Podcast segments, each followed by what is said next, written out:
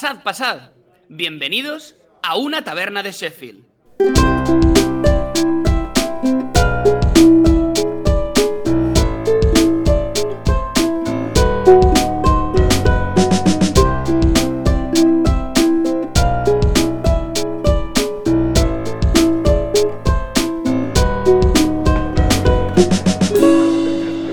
Una taberna de Sheffield. Bienvenidos, bienvenidos al tercer programa de una taberna de Sheffield, bienvenidos al primer programa online de una taberna de Sheffield, acompañado como siempre por Alberto. ¿Cómo estamos? Muy bien, Mateo. Muy contento de estar otra vez aquí a pesar de mi desastroso debut el otro día. Pero bueno, eh, ya que estamos, eh, ¿sabías que en el derecho romano una persona tenía derecho a entrar en propiedad ajena si estaba persiguiendo su propio enjambre? Pero ¿sabes qué es más curioso? Que en el actual Código Civil, en el artículo 612, dice, y procedo a leer, el propietario de un enjambre de abejas tendrá derecho a perseguirla sobre fondo ajeno, indemnizando al propietario de este el daño causado.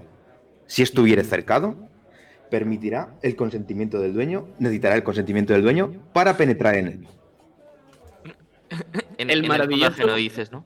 El maravilloso mundo de las abejas. Así es. Alfonso, bienvenido. Bien hallado, Mateo. ¿Cómo estamos? Primero de todo, buenas tardes. Y bi- bien, la verdad, todo bien que se puede estar llegando a casa a las 11, pero aquí estamos. Te han cortado el sandunguerismo. Por desgracia sí, pero bueno. Pero- aquí. A cambio tenemos unos temas fresquísimos, unos temas muy sandungueros en una taberna de Sheffield, traídos entre otras personas por Cristian. ¿Cómo estamos? Muy bien, Mateo, muchas gracias. Aquí trayendo temas frescos y frescas cervezas para variar. Pues si os parece sin más dilación vamos a que Cristian nos presente la cerveza de hoy, porque después nos meteremos en harina con, con el tema largo, pero antes, antes tenemos que saber qué estamos bebiendo. Y como largos son los temas, largas eh, es esta cerveza. Esta cerveza que traigo hoy es la, la Matadragón, es una cerveza aragonesa de la, de la empresa de cervezas artesanales de Gordio Minero, que es bastante conocida aquí en nuestras tierras, y que tiene su sede en Blesa, en Teruel, y tomando ese, ese nombre en honor a las cuencas mineras, nos trae una cerveza de alta graduación, eh, con mucho cuerpo y que eh, ha causado auténtico furor los últimos años en, en diversos concursos a, todo ni- a nivel estatal.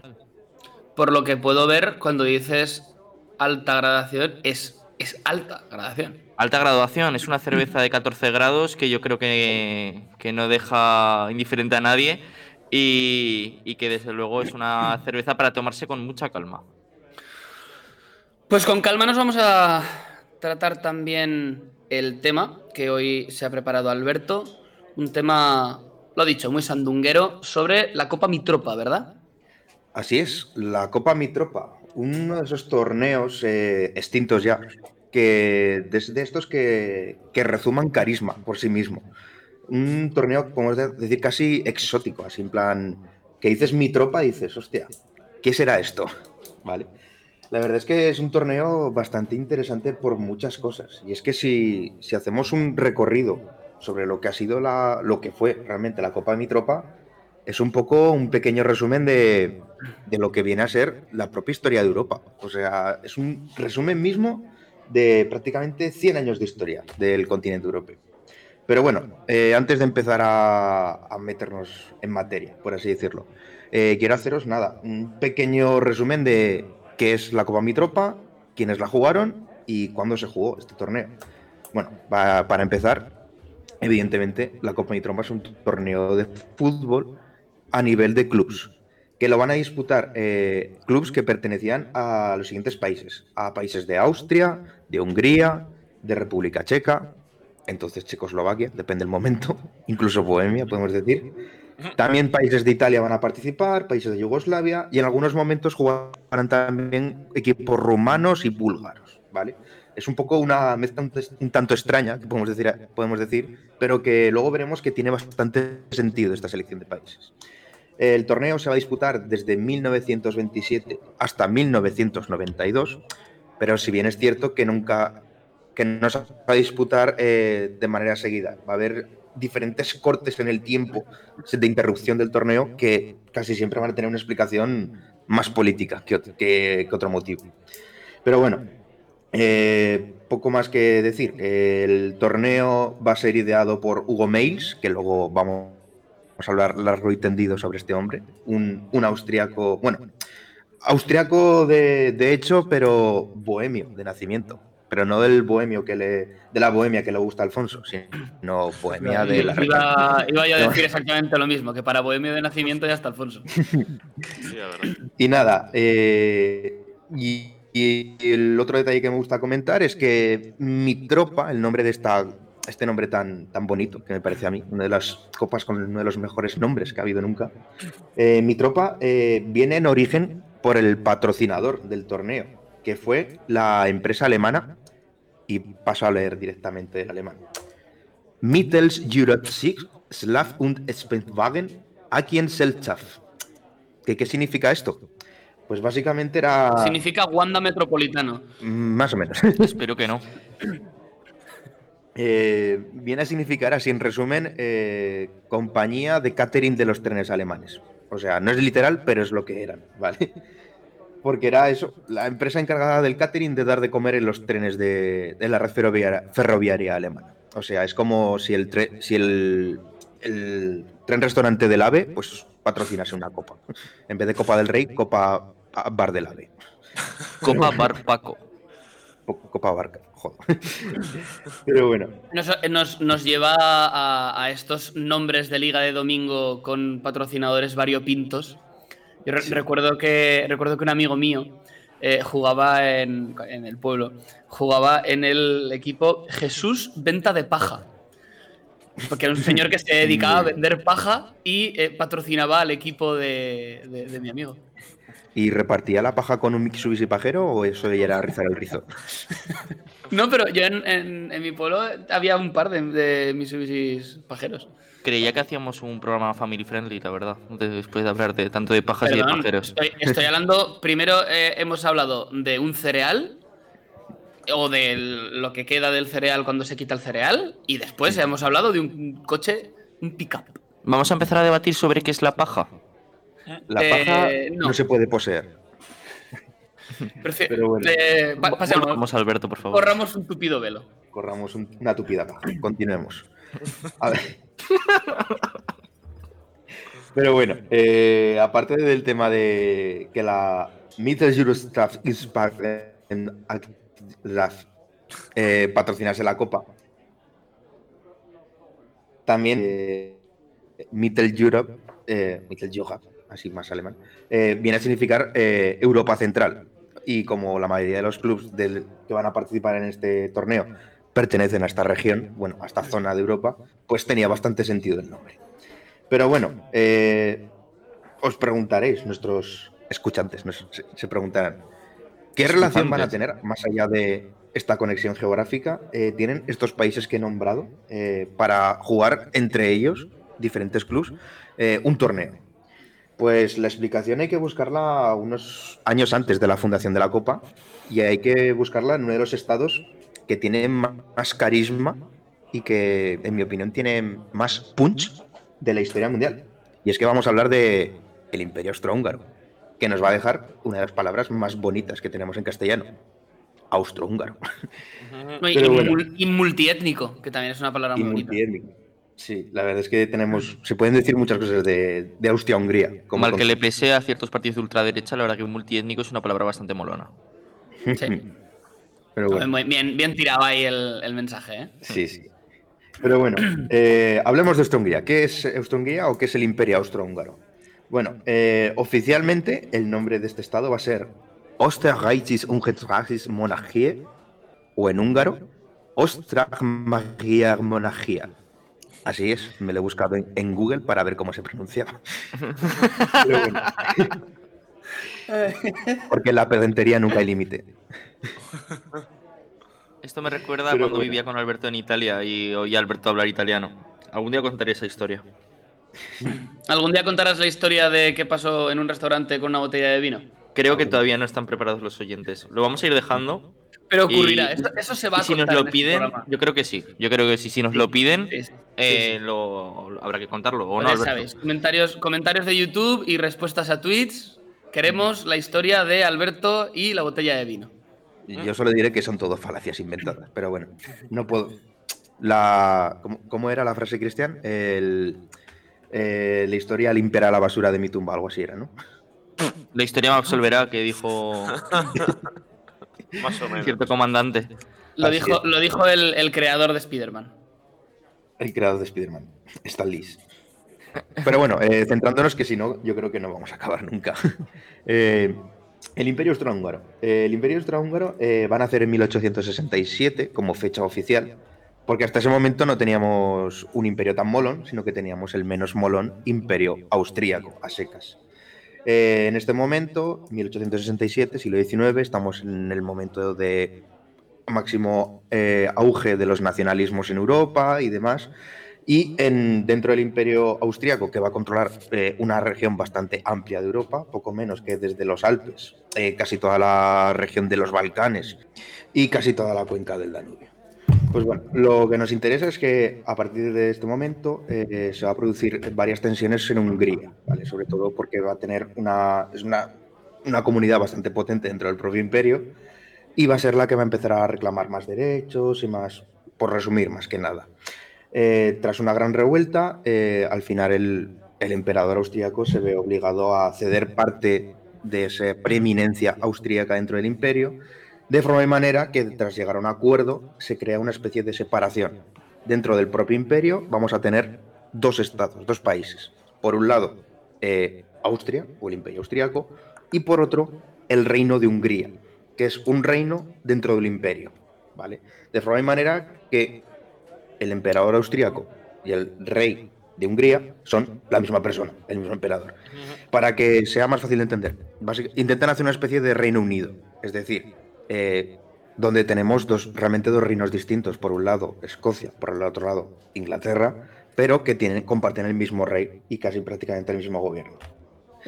Sí que es verdad, nuestro húngaro eh, se hace una separación un poco más, eh, más, más severa. Quiero decir, eh, Austria y Hungría cada uno tenía su propio gobierno, cada uno su propio parlamento y demás.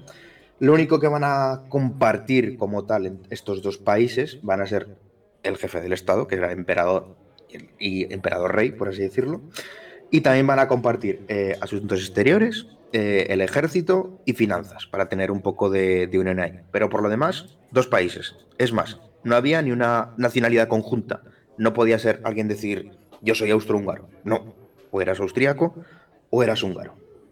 Pues bueno, eh, este país imperio eh, curioso, por así decirlo, eh, a pesar de nacer un poco en, en una época un tanto turbulenta, la verdad es que comparado con los otros imperios del momento, Francia, Reino Unido, la propia Alemania, podemos decir que es un imperio bastante pacífico y no especialmente imperial. Me explico, no busca esa expansión territorial por allende los mares como van a hacer los otros grandes imperios de la época. Más que nada porque bastante tenían ellos con controlarse a sí mismos, por así decirlo. Pero bueno, eh, por lo demás es un imperio que además va a ser bastante estable y bastante próspero. De hecho, durante bastante tiempo va a ser el país que más va a crecer económicamente desde que nace. Pero el problema es que nunca va a llegar a compararse con Reino Unido, sobre todo, que era el gran imperio de la época, porque, no, porque partía desde muy atrás en cuanto a inicio económico. Pero bueno, la verdad es que es un imperio bastante, bastante curioso, como he dicho antes. Em, más adelante, eh, el imperio se sigue desarrollando y demás. Y, es más, eh, no sé si sabéis, eh, una, otra de las curiosidades que tiene este imperio, cuál era el, el himno, por así decirlo, del imperio aust- austrohúngaro. Pues no, no, la verdad es que no, no tengo ni idea. No, ni idea. No, en absoluto. Bueno, eh, os lo trareo a ver si os, si os doy una pequeña pista. Na, na, na, na, na, na, na, na, na, na, na, na, na, na, na. ¡Te quiero en mi equipo! Creo que gracias a esta dulce voz, eh, puede que sea el himno de Alemania. Muy bien, Cristian. Deutschland, Deutschland, Ubes alle. Über alle, sí. El, el único, el único himno que dice la verdad. La- te lo compramos, Mateo. Eh, ¿Crees que a Mateo se le están viendo un poco las costuras? sí, y otras cosas también. Pero bueno, Uy, por favor. quiero entrar en materia. Perdona- perdonad mis, mis comentarios. Si mis comentarios son malinterpretables, eh, son comentarios desde el desconocimiento. eh. Siempre. Siempre. Yo siempre a favor de hablar desde el conocimiento. Pero bueno, eh, centrándonos un poquito. eh, así, como muy bien ha dicho Cristian, eh, la melodía del himno alemán era la misma melodía que se usaba en el himno del Imperio Austrohúngaro. Aunque en vez de hablar sobre la grandeza de Alemania, como bien ha dicho Mateo, eh, lo, que habla, lo que el título oficial de este himno y sobre lo que iba la canción era Gotten Alten Franz Kaiser. Es decir, eh, Dios salve al emperador Fra- Francisco José, básicamente. Y otra curiosidad en relación con esto, que aparte de que el himno de Alemania eh, va a ser compuesto por Joseph Haydn, Iba, iba a comentar yo, yo eso, que eh, me parece musicalmente uno de los, de los eh, himnos más bonitos, pero ¿En claro, es que también a mí mu- musicalmente me gusta muchísimo el himno de, el himno de Alemania. A mí Pero es que bonito. está, está compuesto por, por uno de los grandes compositores de la historia de la música. Mm. Y os voy a hacer otra pregunta en relación. Si en este momento Austria-Hungría tenía este himno, ¿qué himno tenía Alemania? Alberto, nos estás dejando rotos. Pues el No himno del Reino pillas. Pues el himno del Reino Unido. El Anda, famoso Good Save the Queen. La- no con, la, con esa letra, pero sí con la misma melodía. La verdad es que es bastante curioso porque el God Save the Queen, que bueno, no voy a proceder a tararearlo. bueno, No, pero bueno, todo, todo el mundo sabe, ¿no? La canción de los Sex Pistols, ¿te refieres? sí, exactamente. Recordemos que aquí siempre estamos en contra de los piratas. Siempre. Este, lo que es la melodía del God Save the Queen va a ser casi siempre un himno monárquico de, de apoyo a los reyes y demás, y por eso muchos países lo van a adoptar, por ese, por ese, por ese mismo motivo. Pero ahora viene el girito gracioso.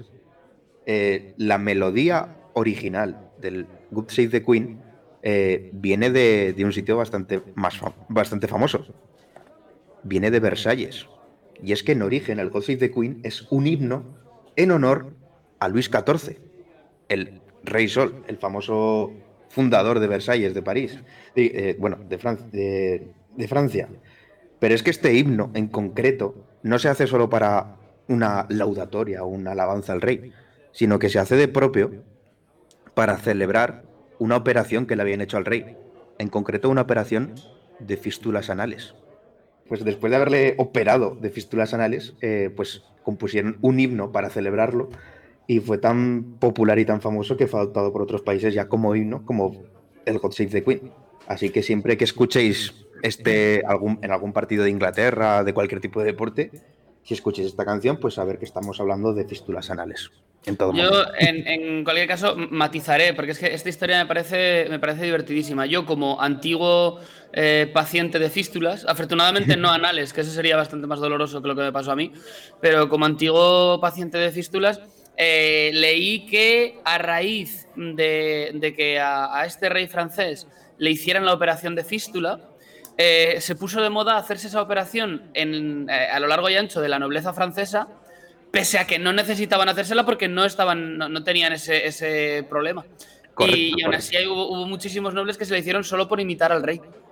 Así es, lo cual nos habla muy bien de aquella sociedad medieval. Sí, sí, sí. Bueno, y de, y de en general todas las sociedades que tratan de imitar lo que hace gente que tampoco tiene especial interés.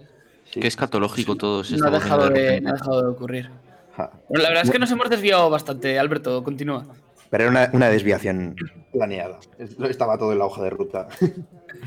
Pero bueno, eh, volvamos a Austria-Hungría, que era el tema que nos atañía ahora mismo.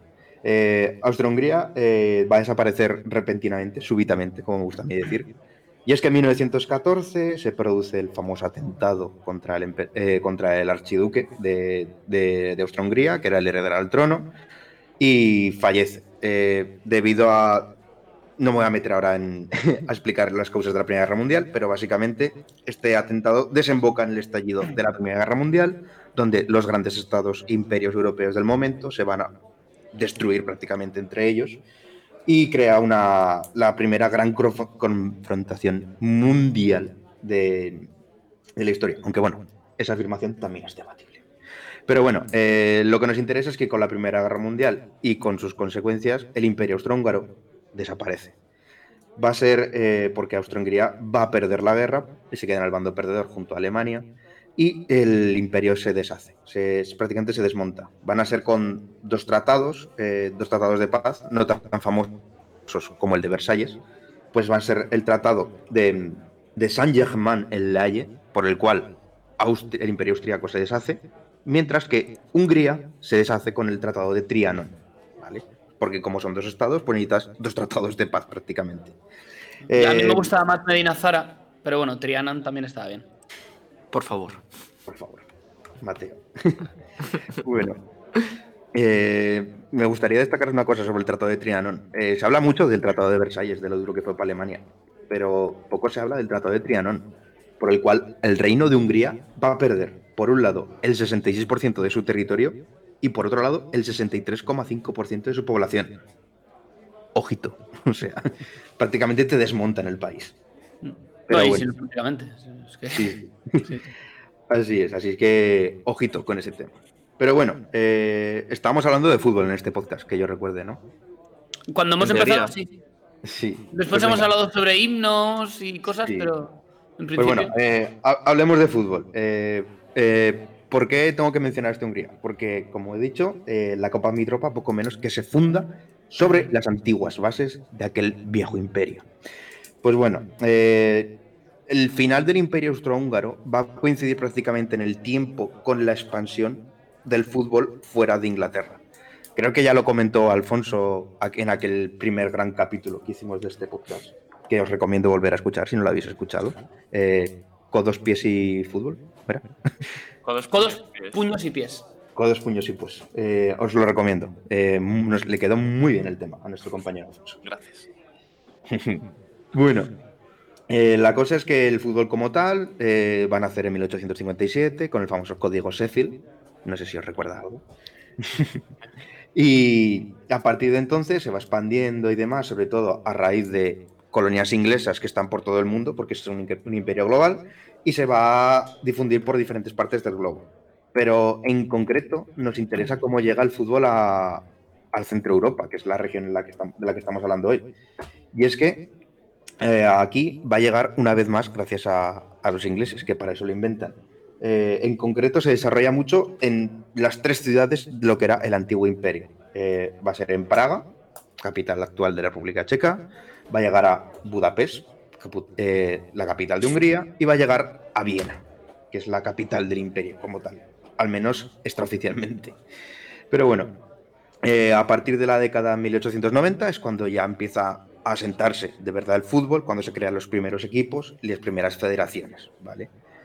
Es más, em, antes incluso de que nazca la, la Copa Mitropa como tal, tenemos un antecedente, unos torneos que incluso en el futuro podríamos incluso dedicarle un programa.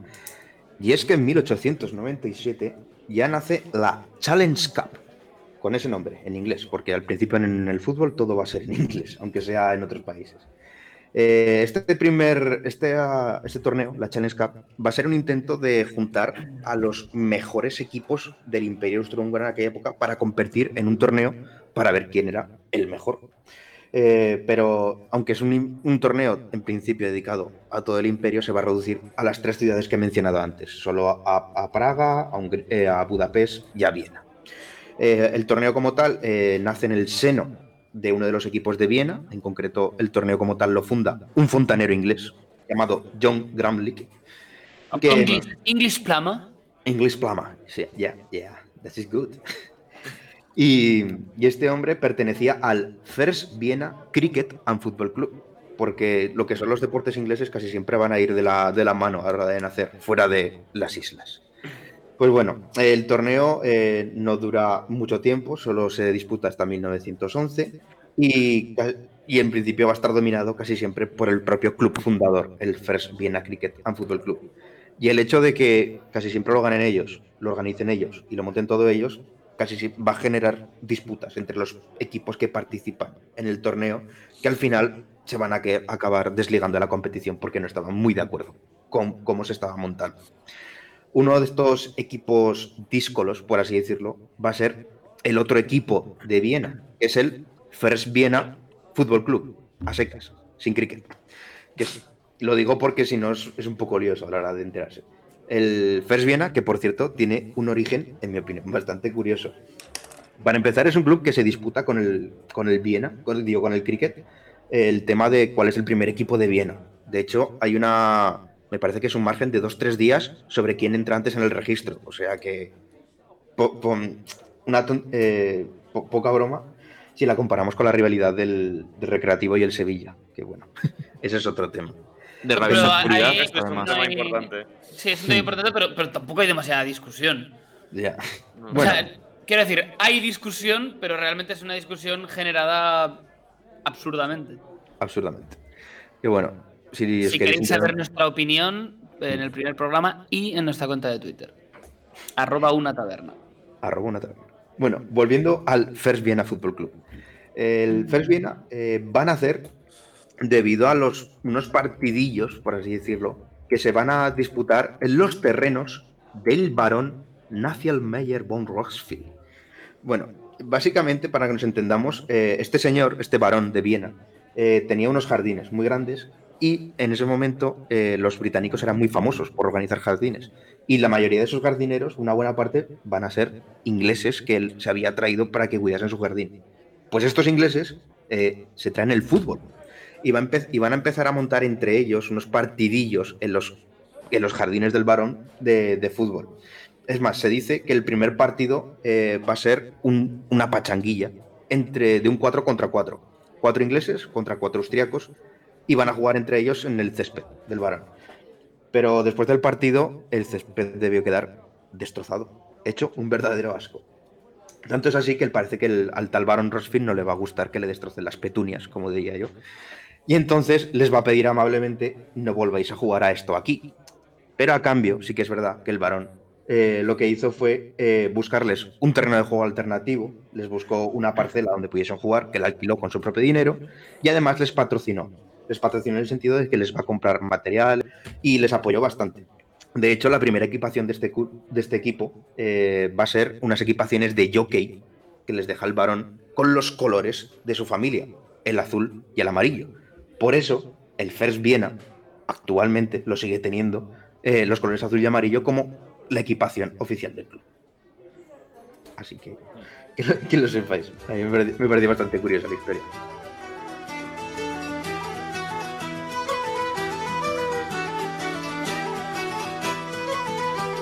Sigue a una taberna de Sheffield en redes sociales en arroba una taberna.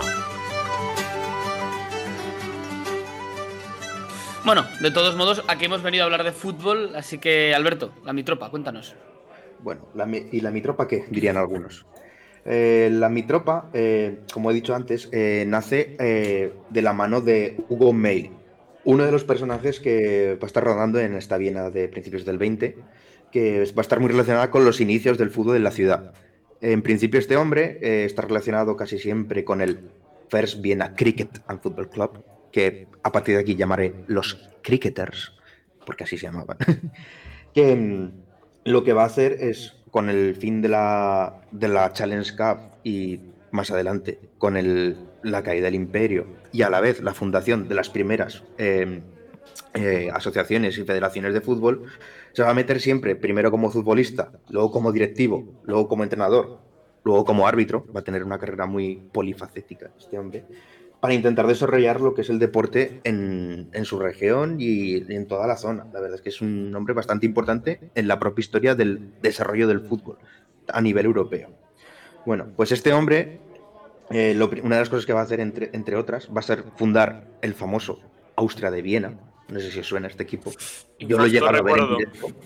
Sí, infausto recuerdo para los zaragocistas. De infausto, de recuerdo. Hay, hay más, últimamente, más infaustos recuerdos que faustos recuerdos eh, para el zaragocismo, la verdad.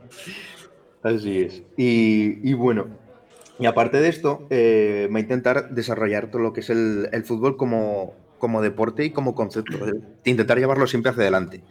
Pues una de las cosas más importantes que va a hacer Hugo Mails es buscar en la cuna del fútbol gente que le ayude a desarrollar el fútbol, en, principalmente en Viena, que es donde vivía. Así pues, eh, se va a traer a una persona muy importante. eh, Hugo Meis contratará como entrenador para el Austria de Viena, un club que había ayudado a fundar, a eh, Jimmy Hogan. Y os preguntaréis, ¿quién es Jimmy Hogan? Eh, pues Jimmy ¿Quién Hogan, es Jimmy Hogan? Jimmy Hogan posiblemente es una de las personas más importantes de la historia del fútbol y que casi nadie conoce. La verdad es que se habla mucho de, de los entrenadores actuales, de Guardiola, de Mourinho menos, pero de, de esto, de, lo diré, eh, ah, el holandés, se me ha ido. Errante. Cruyff. Cruyff, sí, evidentemente. Eh, yo lo pondría al nivel de al nivel de Cruyff en cuanto a importancia. La verdad es que eh, Jimmy Hogan es, para que nos entendamos, eh, no sé si, me parece que ya hablamos en su día un poco de lo que es la, la escuela escocesa del fútbol, ese fútbol más a ras de suelo, de pase rápido, movimiento, que dependiese menos del puro físico, sino que entrase un poquito más la técnica del jugador. Pues Jimmy Hogan es una de estas personas que va a coger ese modelo y se lo va a llevar a Europa. Y va, y va a ser uno de los motivos que expliquen que Europa, durante eh, al poco tiempo de nacer el fútbol, el propio continente va a pasar a los ingleses, les va a adelantar en cuanto a desarrollo futbolístico. Y es que Hogan... Menos, eh, menos codos, menos puños y más pies. Y más podríamos pies. decir. Muy bien explicado, Mateo. La verdad es que mm, eh, primero va a trabajar Hogan en el Austria de Viena y luego va a trabajar incluso con la selección y demás y va, va a aportar muchísimo a lo que es el fútbol. Pero el problema que va a tener Hogan es que va a ser una persona que va a estar en el lugar equivocado en el peor momento indicado. Eh, Hogan estaba desarrollando su actividad en Viena en 1914, que es cuando estalla la Primera Guerra Mundial, el enemigo en casa, va a ser detenido. Pero al poco tiempo lo liberan. Y aún así eh, estaba dentro de un país que estaba en guerra con su propio país. Por lo que no va a poder salir. Se queda encerrado dentro del Imperio Austrohúngaro en esta época. Y como no sabe hacer otra cosa que no era que no fuese entrenar a fútbol, que era su trabajo, decide seguir trabajando allí. De hecho, se va a trabajar a Budapest. Eh, pero al acabar la guerra, eh, mucha gente en su propio país, en Inglaterra, le va a recriminar esta actitud y le van a tachar poco menos que de traidor a la patria por no haber eh, intentado escaparse. Y por ello pienso yo que va a ser muy desnostado y por eso no va a tener nunca el reconocimiento que se merece como uno de los verdaderos eh, padres eh, futbolísticos, por así decirlo, uno de los paters. Pero bueno, eh, volviendo un poco a Hugo Meis, el fundador de la Mitropa, eh, en uno de esos intentos de desarrollar el fútbol va a crear un nuevo torneo que intente un poco coger la herencia de esta Challenge Cup que hemos dicho antes, para intentar eh, juntar a los mejores equipos del antiguo Imperio Austrohúngaro, aunque, va a ser, aunque lo va a intentar extender un poco a toda la región de Centro Europa. Así pues, en 1927, eh, en una reunión que se va a celebrar en Venecia, no es casualidad que sea Venecia, que era una zona muy ligada al Imperio Austrohúngaro durante mucho tiempo, eh, se hace una reunión donde se acuerda que se empieza a disputar una nueva copa eh, que va a ser llamada Copa Mitropa gracias al apoyo financiero que va a dar esta empresa alemana de catering de trenes. También va, Mails va a, a trabajar eh, no solo en esta copa, que está dedicada más a los clubes, sino también va a intentar desarrollar un intento de, de copa de selecciones de Europa, sobre todo de Europa Central, ¿vale?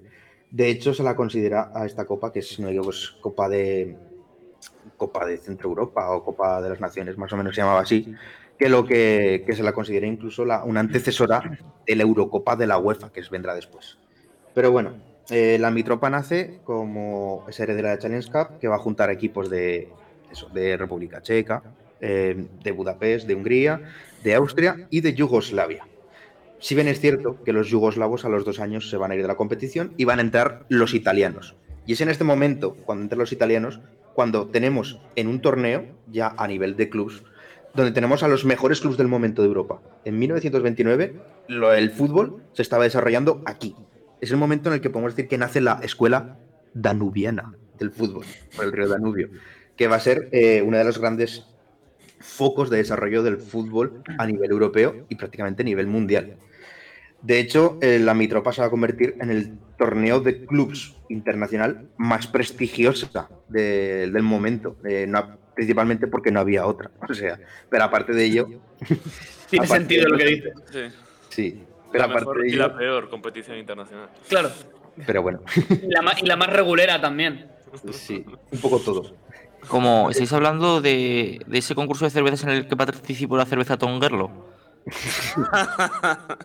Una sí, eh, que era el, el concurso de cervezas eh, rubias de abadía de cúpula azul belgas. Así. Con, sí, con cristales tintados en las ventanas. Por cierto, no quiero desaprovechar la oportunidad, aunque creo que ya lo hemos hecho anteriormente, pero nos vamos a repetir otra vez, de recordar a nuestros oyentes que mm, el tema de la Copa de las Naciones y el tema de la Mitropa lo más o menos eh, tocamos en un hilo que hicimos en, en Twitter y que de vez en cuando, eh, eh, sobre todo los hacíamos antes de empezar las emisiones del programa, pero de vez en cuando seguimos poniendo alguno. Eh, bueno, pues animo a, a seguirnos en redes sociales, tanto en Twitter como en Instagram, en arroba una taberna, porque, porque este tipo de hilos que a veces nos sirven para desviarnos un poco de las temáticas habituales de los temas largos de, los programas, pues eh, pueden, pueden resultaros interesantes. Es que os recomiendo fervientemente nuestro Twitter, en general, y, nuestra, y nuestro Instagram. Pero bueno, eh, volvamos a la Mitropa. Eh, a partir del año 29, eh, la verdad es que la competición gana calado, gana importancia y gana renombre. Por eso hay un interés de diferentes clubes de la zona que van a intentar entrar dentro de la competición. Así más adelante, en el año 34, eh, entran nue- nuevos eh, más clubes, es decir, antes estaba limitado solo a dos equipos por país, se va a aumentar a cuatro para tener más participantes. Luego más adelante también se aumentan el número de países, va a entrar Rumanía y va a volver Yugoslavia. Pero ese es el año 37, en el momento en el que se alcanza el máximo número de participantes que va a tener eh, la Mitropa en esta primera época, pero es el momento que empieza su caída. Empieza su caída más que nada por un motivo. En el año 1938 se va a producir el Anschluss, que igual así en resumen es la anexión de Austria por parte de Alemania. Y con este Anschluss eh, los equipos austriacos se retiran. Ya no van a participar en la Mitropa, se aíslan un poco, por así decirlo. Y teniendo en cuenta que era un- el corazón mismo de la Copa Mitropa era Viena, pues queda bastante tocada.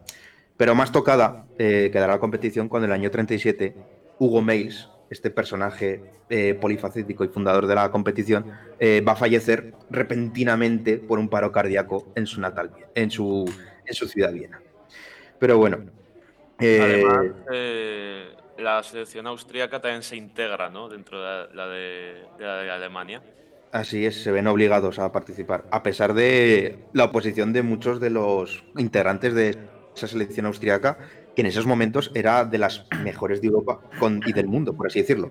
Es más, en el Mundial de Italia 34, eh, eh, Austria es una de las grandes favoritas a llevarse el torneo y cae en semifinales entre Italia, anfitriona, y a la postre vencedor del torneo. Uno de los partidos más importantes de la, de la historia del fútbol.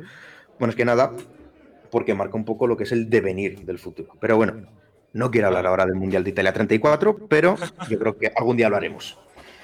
Eh, la Copa Mitropa eh, finalmente entra en Barrena, en seco se para en 1940, cuando empiezan las hostilidades de la Segunda Guerra Mundial, por motivos, motivos evidentes. Eh, termina la Segunda Guerra Mundial, los nazis pierden y entonces eh, Europa, en resumen, queda dividida en dos bloques famosos, el bloque capitalista, el bloque comunista, y también va a pasar en el fútbol. Eh, hay poco contacto entre el fútbol, entre los dos lados del telón de acero. Eh, con el paso del tiempo se van recuperando los antiguos lazos que habían tenido y tanto es así que en 1955 se va a recuperar la Copa Mitropa, que vuelve a nacer juntando otra vez a los grandes países que estaban jugando al fútbol en ese momento, eh, que vuelven a ser eh, Austria, Hungría, eh, Italia y República Checa. La diferencia ahora de la Copa Mitropa con la Copa Mitropa antes es que ahora sí que va a tener competencia. Ya no es la única Copa internacional de clubes que se disputa en el, tor- en el continente, sino que va- se va a tener que rivalizar, por un lado, con la Copa Latina, de la cual hablamos en este famoso hilo que ha comentado antes Mateo, pero sobre todo su gran rival va a ser ni más ni menos que la Copa de Europa, la actual UEFA Champions League, que parece que se va a comer todo el fútbol en Europa, según lleva camino. Bueno, eh, en el año 55 a la vez eh, nacen todos estos torneos que acabo de mencionar, ¿vale? Así pues, la Mitropa sigue siendo un torneo de cierto prestigio, pero no llega al nivel de ser la Copa de Europa, que era el torneo por antonomasia, por así decirlo. Eh, tanto es así que la, mi tropa con el paso de los años, eh, cada año pierde un poco de calidad, un poco más, un poco más, un poco más, ¿vale? Cada año va cayendo la calidad y va perdiendo expectación. De todas formas, no quiero pasar este momento eh, sin hablar del Boroslovago húngaro, que va a ser el equipo que más veces va a ganar la Mitropa, con que, va, que va a ganar hasta siete ocasiones, pero es que en esta época, del año 50, eh, 58 hasta los 70, me parece que se lleva seis torneos, o sea, es el gran dominador. Lo que sería, podemos decir que es el, Real Madrid de esta, de esta Copa Mitropa. Y bueno, eh, sigue la decadencia del torneo y tanto es así que se va a intentar reinventar mal, que digo yo, reinventarse pero mal. Y es que en 1980 la Copa Mitropa, en vez de ser un torneo de prestigio disputado por los grandes líderes de la zona, se va a convertir en un torneo de campeones de segunda división. Es decir, los campeones de la segunda división de los diferentes países que integraban la Mitropa van a pelear por este torneo, de- quedando en la ruina prácticamente la Copa Mitropa. Mm. Un torneo que podrían, en el que podrían haber participado el Huesca y, y Osasuna. Así es. o sea, que no os digo más, solo con esos dos nombres ya os debería decirlo todo. Pero bueno. Sí que he eh, estado antes mirando el palmarés por curiosidad y en esos años, en esos últimos años he visto que la ganó el Milan en una etapa Así es, es- en segunda. Es lo que iba a comentar ahora, que, que este hecho de convertirse en torneo de segunda lo que le va a permitir es tener un campeón muy, muy histórico como es el, el Milan, que me parece que es la segunda edición de torneo de segunda, es cuando gana este torneo. Pero bueno, eh, también me gustaría comentar que la Mitropa eh, no tuvo por qué estar condenada per se a esta decadencia, sino que en los años 60 se les presentó una oportunidad al comité organizador de la Mitropa para salvarse. Bueno, en ese momento lo sabían, pero a posteriori se verá. Y es que en los 60 va a haber un, si no lo recuerdo mal, un, un, ¿cómo lo diré? un comerciante, eh, un empresario austríaco eh, llamado Alfred Frey, el cual tenía una idea. Si la Copa de Europa era ese torneo que disputaban los campeones de liga de las diferentes ligas europeas, ¿por qué no hacer un torneo europeo donde peleasen los campeones de Copa de los diferentes países? Eh, este esta idea se la presentó a la UEFA, pero la UEFA la desechó. Decía que no iba a tener interés, por así decirlo. Y así pues, cogió este hombre y, llevó su idea al comité organizador de la Copa Mitropa para reconvertirla en este torneo de campeones de Copa. Pero también la rechazaron. Eh, esta idea, como ah, supongo que muchos sabréis, eh, va a terminar convirtiéndose en la famosa Recopa de Europa. Eh, Recopa de Europa conocida aquí en España con ese nombre, pero que fuera se conocerá siempre como la Copa de Campeones de Copa. Lo que pasa que aquí la verdad es que tuvimos un poco más de gracia y la llamamos Recopa, que en mi opinión tiene bastante más, más es muy bonito. Hombre, eh, eh, es eso, llamarla la copa de los que el año pasado ganaron la copa. Está, No sé, es un poco. Recopa es como, venga, otra vez. Me, me- me gusta. Mucho más guapo. Una opinión. competición de mucho más Fausto, recuerdo. para los A nadie se Sí. le ocurrió llamarla Copa al Cuadrado, que también habría sido curioso. Ay, pero bueno. La verdad es que. La verdad es que. En fin. Volviendo un poco a lo que es el final de la Mitropa, eh, el, último, el último torneo o la última Copa Mitropa que se va a disputar va a ser el año 1992. Eh, ¿Por qué este año? Pues porque vuelve la guerra a Europa en el año 92. En el año 92 se produce, inician las famosas, bueno, tristemente famosas guerras de Yugoslavia. Eh, y como buena parte de los países de lo y como Yugoslavia era uno de los participantes y uno de los países que más apostaban por este torneo, pues se ve ab- abocada a la, a la propia desaparición. Y podemos decir que la Copa Mitropa eh, nace por culpa de una guerra, para por culpa de otra y muere por culpa de una tercera. Y con esto termina este torneo, con uno de los nombres más chulos que ha tenido nunca una copa. Sí. Y termina un poco aquí también nuestro tema del día de hoy, nuestro tema largo. Sobre, sobre todo en castellano, porque en castellano pues, es copa, en inglés que es cup, eh, que pero la copa mi tropa, que es prácticamente un ripio, queda, queda está bonito. Sin haberlo deseado, nos ha salido un pareado. Efectivamente. Muy bien, pues hasta aquí este, esta exposición sobre la Copa Mitropa. Eh, interesante sobre todo como, como precursora de- de- del fútbol de clubes a nivel continental. que es, eh, es un tema eh, que, que podemos desarrollar ampliamente posterior, posteriormente en, en otros programas. Con la misma, vamos con, con la sección de hoy. La sección de hoy es una sección nueva, es la sección favorita probablemente de Cristiano Ronaldo. Nos la trae Alfonso y se llama Los penaltis.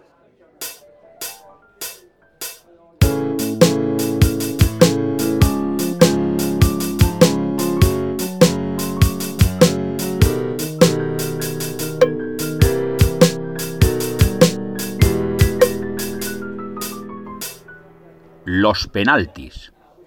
Bueno, pues eh, continuando lo de construir mi personalidad en torno a saber y ganar, he preparado un pequeño concurso para esta sección de los penaltis, en el que competirán los eh, tres concursantes que tengo aquí hoy conmigo, Alberto, Mateo y Cristian, que se tendrán que enfrentar.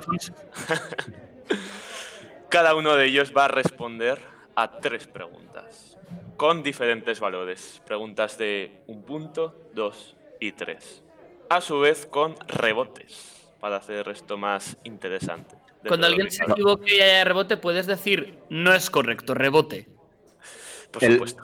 ¿El rebote hay que pelearlo en el pulsador o, lo asignas tú? ¿O cómo es esto? No, lo asigno yo. Yo creo que el orden va a ser Mateo el primero, por ser nuestro amado conductor. Creí que Eh, amado sí, líder claro, también. Después Alberto y después Cristian, creo yo, que es el, el orden. sí. Muy bien. Ni- También y- es el orden social, la casualidad. Eh, casualmente. y el ganador eh, se llevará un besito, si sigues escuchando dos. no, el ganador podrá elegir la temática del siguiente concurso en la próxima sección que realice.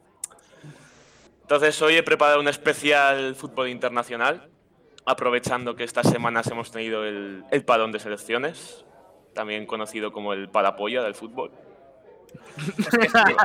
Es, que es, es tremendo, es tremendo bajón, eh. La verdad es que sí. Es increíble.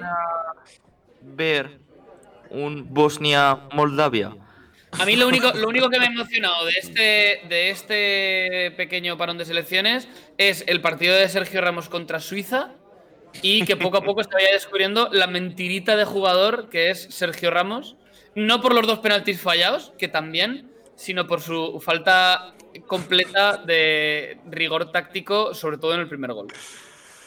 Ya hablaremos ¿Te algún día de parece temas. manera de hablar así del mejor central de Europa? Venga, por favor. Porque para nada eres del Barça, ¿verdad, Mateo?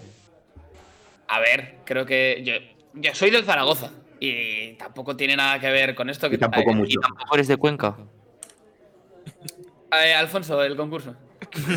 Sí, no nos desviemos. Bueno, pues comenzando con el concursante Mateo. Eh, ¿Sabías decirme quién es el jugador europeo con más internacionalidades en la historia del fútbol? Vale, eh, tengo, tengo como, como. Es que claro, queda feo en un programa hacer silencio, pero realmente tendría que poder tener como 5 Sí, segundos para pensarlo, eso ¿no? sí. Hasta que yo diga rebote Alberto, tienes... Hasta que a ti te dé la gana, tengo tiempo Sí, para. efectivamente. Vale, eh, habrá que pensar en un jugador moderno porque se juegan más partidos. Ah, no lo sé, voy a decir. Venga. No lo tengo nada claro. Voy a decir Xavi Hernández, pero la verdad es que no lo tengo nada claro. Rebote Alberto. A Kinkev. No. Rebote Cristian. ¿No es el propio Sergio Ramos? Es el propio Sergio Ramos. Muy bien. ¡Ah! bien, Era otro de los que. ¡Ah, mierda! Además, Sergio Ramos tiene bastantes más partidos que Xavi Hernández. Sí, bastantes más. Ya, no sé, como es más joven y no se ha retirado todavía, pues había yo pensado. Claro, que Xavi es más español que Xavi Hernández. De hecho, lo consiguió el pasado fin de semana tras superar a Gianluigi Buffon. Oye, pues ese, ese tweet de Mr. Chip no lo he leído, ¿eh? Pues yo- sí, de, hecho lo puso. Alexis Calvo. Pon más tweet. Bueno, vamos a continuar ahora con Alberto, para el que va a ser la pregunta de... eh, bueno, España, nuestra amada selección española, ha conseguido diferentes éxitos internacionales a lo largo de toda su historia. El primero de ellos fue en 1920. ¿Sabrías decirme dónde, Alberto? Quiero recordar que fue unos Juegos Olímpicos, porque En entonces efecto. no había mundial. Y creo que fue en. Buah, sé que es del Benelux, pero ahora no. ¡Ah! Fue Amberes. Muy bien, Alberto. Fue en Amberes. Muy bien, Alberto. Además, se- ganó la medalla de plata, pero la curiosidad es que no llegó a la final. Pero en la final, el, el que quedó en segundo clasificado se había retirado, que creo fue Checoslovaquia concretamente, además. Se retiró porque creían que el árbitro había mañado el partido en favor de, de Bélgica. Y para decidir quién era el segundo clasificado, se hizo un partido por el segundo puesto, que ahí sí ganó España. Y ahí fue donde nació la Furia Roja, por En cierto. efecto, un tema del que también hablaremos. Oye, Vamos en- ahora con Cristian. en, en tres programas hemos cogido 30 temas de los que ya hablaremos. No, no- no hay, no hay tiempo material para hablar de tantos. Bueno, a no ser que este vaya a ser un, pro- un- un programa con 200 temporadas, que ojalá. Ojalá. Próximamente tu televisión pública. Bueno, Cristian. Buenos eh, días. tu turno. Buenas. Lo primero de todo. Eh, ¿Sabrías decirme cuál fue el primer partido internacional de toda la historia del fútbol? ¿Qué, qué equipos, selecciones jugaron? Inglaterra-Escocia. Muy bien, Cristian. Además, un duelo que se volverá a repetir en la próxima Eurocopa. Correcto, con la clasificación de Escocia, eh, si no me equivoco es el 18 de junio, el día ya marcado en el calendario, que vamos a tener todos para ver el enfrentamiento entre ambas selecciones. En el enfrentamiento entre, entre dos grandes amigos, Andy Robertson y Trent Alexander Arnold. Por cierto, un pequeño inciso. Eh, el partido internacional que más veces ha disputado ha sido un argentino-Uruguay, que es con diferencia el que más. Pero el segundo que más no es otro que un Austria contra Hungría. Ojito. o sea, Ahora, Tiene- Alfonso rápidamente cambiando una pregunta que tenía con, e- con estas respuestas. ¿Te imaginas? No, no, está todo estudiado. mierda. Tengo, tengo esta pregunta de desempate.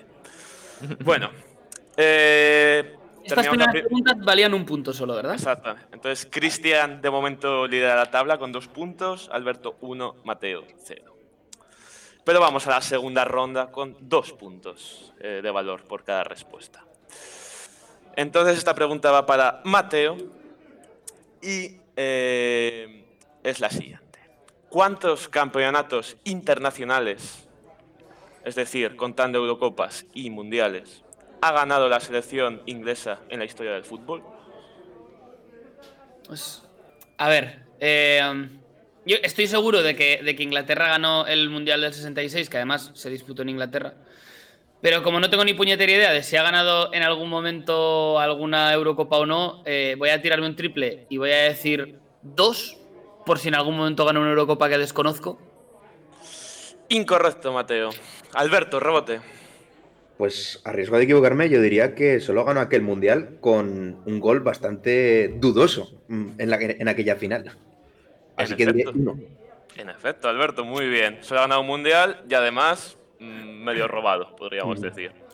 Sí. Como buenos Podría- piratas, recordemos. Podría fiarme un poco más de mí mismo. ¿Cuál friso es el Partenón? A nivel de Eurocopa se encuentra por detrás de potencias como Grecia, por ejemplo. Grecia, Grecia y sus goles de córner. Efectivamente, con Charisteas. Qué Con. Charisteas, efectivamente, sí. Muy bien, Alberto, sumas tres por el momento. Y ahora ¡Bien! ¡Uno con cero! ¡Vamos! Una nueva pregunta para Alberto, que en este caso vamos a ser eh, más eh, inclusivos, podríamos decir. Y la pregunta es, ¿cuál es el equipo, cuál es la selección que ha ganado más mundiales femeninos? A riesgo de equivocarme, diría que son los Yankees, Estados Unidos. Muy bien, Alberto. Otra vez, estás petando. Esta era regalada. Voy a impugnar este concurso. Sí, sí. Haters gonna hate. El último... ¿Qué dice Megan Rapinoe? Exactamente, el último ganado en 2019 con Megan Rapinoe a la cabeza. Que es un rap, ¿no? eh? Cristian, Cuéntame. ¿puedes decirme quién ganó la primera Eurocopa de la historia? Eh, Pues la verdad que no tengo mucha idea y me la voy a jugar con Alemania. Incorrecto, Cristian. Rebote para Mateo en este caso. Francia. Incorrecto de nuevo. Alberto. La Unión Soviética. La gloriosa Unión Soviética, diría yo. Muy bien, Alberto. Me siento terriblemente mal por haber fallado esta pregunta ahora mismo. De hecho, es cuando se produjo la famosa frase de Franco de no, va- no vamos a Moscú. Muy bien, Alberto. Muy buen dato. Esa, además que España eh, tenía seguramente el mejor equipo, la mejor selección de esos tiempos, pero como Franco decidió que los cuartos de final Unión Soviética-España no se iban a jugar, porque la selección no iba a ir a ese, a ese infierno de rojos, pues la Unión Soviética directamente se clasificó para las semifinales. Y finalmente se alzó con el triunfo. Pues Alberto en esta ronda, bueno, ha acertado todas, básicamente. He de, he de decir, he de decir que Alberto tiene mucha ventaja en este juego. ¿En qué se Porque, como ya hemos definido a Alberto como conocedor de anécdotas, eh, estas, estos, estos concursos que van un poco al, al anecdotario, claro, Alberto tiene gran ventaja por, por ser, bueno, la persona más inteligente de este grupo. Bueno, y recordemos que se habla mucho de, de Alfonso como concursante en televisión, pero Alberto también ha hecho sus pinitos en la tele a través de concursos de una de un formato muy similar a este.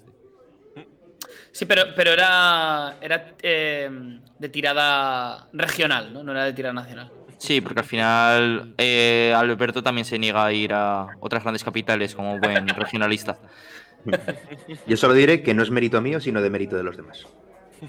Como todo en la vida de Alfonso, por otro lado. Sí, no me va mal, la verdad. Pero bueno. Bueno, no perdamos el hilo. Eh, Alberto, de momento ya lleva 8 puntos, es decir, que a no ser que alguien coja todos los rebotes y acerte su pregunta ahora mismo, ha ganado. Llevará siete, ¿no? Si no cuento mal. Ha ganado. Ah, sí, perdón, lleva 7. La verdad es que para haber estudiado un año de ingeniería se me podrían dar mejor los números. lleva 7, pero bueno, lo que he dicho. A no ser que alguien acierte la suya, coja rebotes, está ya la cosa bastante enfilada. Estaríamos diciendo que en esta tanda de penaltis hace falta que Alberto falle el suyo para que los demás podamos ganar. Efectivamente. Entonces, vamos con la última ronda. Mateo. Just Fontaine. O Just Fontaine. No, el de francés eres tú, creo. Jules Fontaine. Just Fontaine. Es el máximo goleador de la historia en una sola edición del Mundial. Concretamente en Suecia 58. Anotó 13 goles para la selección francesa. Selección cuyos colores defendió durante varios años. Pero Just Fontaine no había nacido en Francia. ¿Sabrías decirme en qué país nació? La madre que me parió. Eh, No, eso no, ahí yo creo que no. Pensaba, pensaba que me ibas a preguntar por el máximo goleador de la historia de una fase final de un mundial, que sí que me la sabía. Eh, pues no lo sé, Jules Fontaine. Eh, pues en Suiza. Incorrecto. Alberto. Por estadística, yo me voy a tirar por Argelia. Incorrecto de nuevo. Llegamos a Cristian. ¿Era belga? Incorrectos todos. Uy. Alberto es el que se ha quedado más cerca porque nació en Marruecos. Uy, Concretamente en el protectorado de Marruecos, lugar en el que pasó toda su infancia y juventud. Y no sería ya hasta que cumplió los 20 años cuando fue a jugar a, a Francia, al Niza, concretamente. muy bueno, buen dato. chavales, yo me, me retiro. Visto, visto lo visto, eh, Bueno, que, estas pregun- que- sí. que en el próximo concurso participe Jaime Marcuello si quiere, o que pase, pase por un segundo de ser editor a ser la persona que contesta las preguntas, porque yo de esto me retiro completamente. Sí, a mí me ha despistado, no, no, sab- no lo sabía, eh, pero eh, me ha despistado la foto, yo no lo recordaba para nada tan propio de, de Marruecos. Tan propio de Marruecos. Si se puede decir así sin caer en el racismo. bueno. Bueno, es que estas preguntas ya son un poquito más intrincadas. Vamos con Alberto ahora con una complicada cuestión que está relacionada con la Copa América. No queremos olvidar a todos nuestros oyentes en Hispanoamérica. Entonces, eh, en esta Copa América, que participan los equipos de la Conmebol, es decir, de América del Sur, a veces invitan a equipos de otras confederaciones, que normalmente son de la CONCACAF, de América del Norte y América Central. Pero ha habido dos equipos de fuera de América que en alguna ocasión la han jugado. ¿Sabrías decirme cuáles, Alberto? Pues creo que estoy bastante seguro. Diría que son los nipones, Japón y Mm. Qatar. Perfecto, Alberto. Japón eh, jugó en el 98 y Qatar que jugó la última edición en 2019. Muy bien, pues tres puntos para Alberto que ya se pone con 10. Así que la siguiente pregunta ya es para la galería. Pero no, no por ello vamos a dejar de hacerla.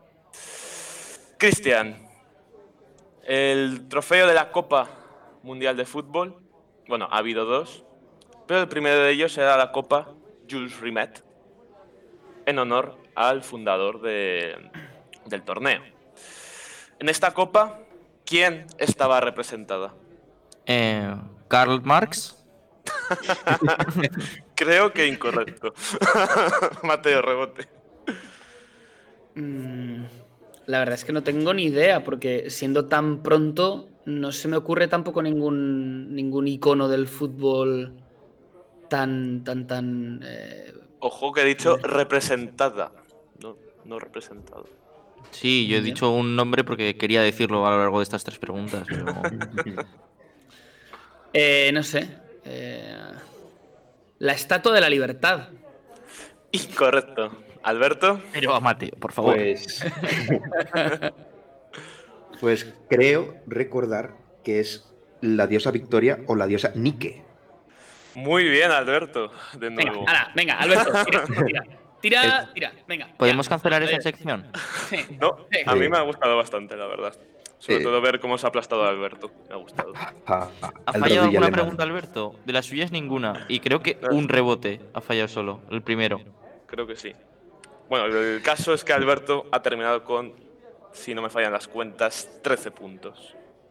O me están fallando las cuentas. No, No, no, sí, 13, 13. eh, 13 puntos, sí. En Puedes efecto, decir que he 13 ganado puntos. directamente.